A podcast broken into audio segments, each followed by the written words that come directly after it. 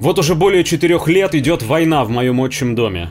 Война, устроенная элитами, стравившими в безумной мясорубке две ветви славянского народа. Я из Донбасса. Но раз программа у вас об образовании, то думаю, было бы неплохо посвятить наших русских и российских товарищей в эту тему. Я вспоминаю, как весной 2014 года люди выходили на улицы с российскими и советскими флагами, выходили с надеждой на светлое будущее, в одной большой семье с русским народом. Видимо, те, кто сидит выше и видит дальше, переиграли нас всех.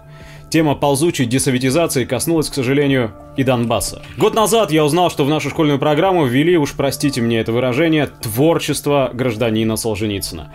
Я был несколько ошарашен, когда узнал от учителя литературы, что Сталин был кровавым тираном и утопил Россию в крови. Когда мы празднуем День Победы, поистине великий для нас, народа Донбасса, день, который мы кровью и страданиями заслужили праздновать, ни слова не говорится о Сталине, о социалистической системе, о коммунистах, которые тогда еще были настоящими. Просто был народ, на который напал жестокий враг. Народ, который победил. Но стыдливо умалчивают, что во главе этого народа стояли смелые и умные люди, которые прикладывали усилия для того, чтобы этот самый народ слепить из неоформленной толпы. Научили читать, писать, считать, строить. Дали больницы, школы, спортивные кружки. А главное, справедливый экономический уклад, в котором человек не мог распоряжаться плодами труда другого человека. Сейчас это забыто. Забыто намеренно, чтобы не будоражить старые раны. Отдельно хотелось бы упомянуть и о нравственности, так как я, представитель молодежи, буду говорить о своих сверстниках. Я все еще не могу понять того, как из класса, в котором 19 человек, 9 на постоянной основе бегают покурить на перерывах. Не могу понять, когда вижу на фото своих знакомых, лежащих в собственной моче или отрыжке после очередного коктейля. Не могу понять, когда слышу разговор школьниц о том, какая из них сколько парней ублажила.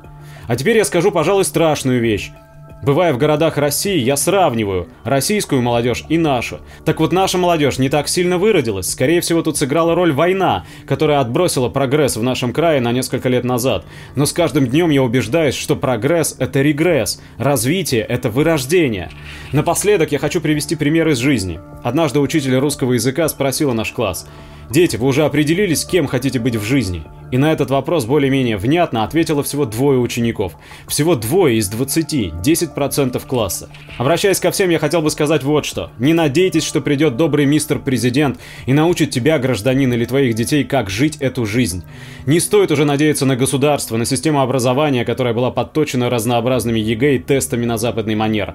Теперь все только в руках самих людей, в руках народа. Бросайте пить, курить, смотреть развратные сериалы и бессмысленные видео в интернете. Воспитывайте чувствуете в себе справедливость и мужество, любознательность и силу духа. И вот тогда, когда каждый гражданин научится делать это, над нашей страной снова, как давным-давно, взовьется красное знамя трудящегося народа. Исчезнут все нахлебники и кровопийцы, а человечеству снова будет светить красная звезда. Хочется верить, что Советский Союз не остался в прошлом, а растворился в будущем.